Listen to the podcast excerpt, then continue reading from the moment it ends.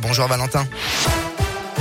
Bonjour Bastien, bonjour à tous. Un point trafic tout d'abord. Bison futé signale un accident sur la 7 de Lyon en direction de Marseille. Ça se passe à hauteur de Ternay. La voie de droite est concernée. Soyez donc prudents dans le secteur.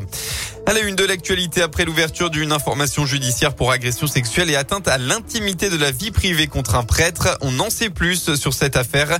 D'après le progrès, la personne ayant porté plainte est un homme qui fréquentait la paroisse du bienheureux Antoine Chevrier dans le 7e arrondissement de Lyon. Il aurait été filmé à son insu dans des toilettes à l'aide d'un téléphone appartenant au prêtre. L'archevêque de Lyon a de son côté très vite suspendu le prêtre de toutes ses missions pendant la durée de l'enquête.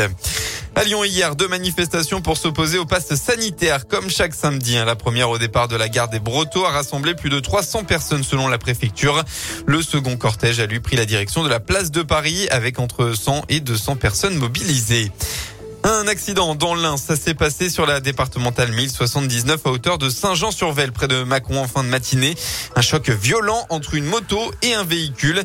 Polytraumatisé, le pilote, âgé de seulement 15 ans, a été transporté en urgence absolue à l'hôpital Édouard Herriot de Lyon.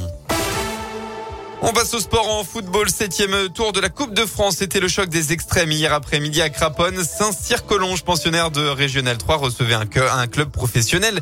Grenoble, équipe de Ligue 2. Les Rodaniens y ont cru, le public aussi, mais défaite malheureusement 2 buts à 1 avec des Saint-Cyros qui ont été au rendez-vous. De quoi rendre fier leur président Hassan Baba Arbi. Moi, je me suis dit, c'est une Ligue 2 qui joue contre une R3. On avait peur d'être un peu ridicule et de prendre vraiment, euh, on va dire, la, raclée. On a été à la hauteur de 1. Euh, on aurait pu euh, peut-être revenir sur un malentendu à 2-2, peut-être aller jusqu'au penalty.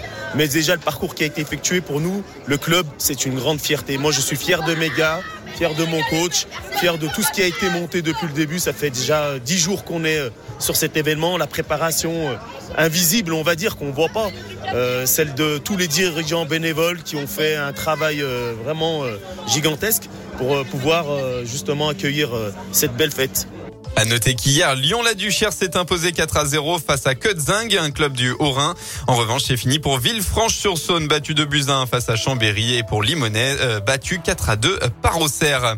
Un mot de l'équipe de France aussi. Les Bleus ont fait le spectacle hier soir pour l'avant-dernier match de qualif pour la Coupe du Monde. Résultat 8 à 0 face au Kazakhstan.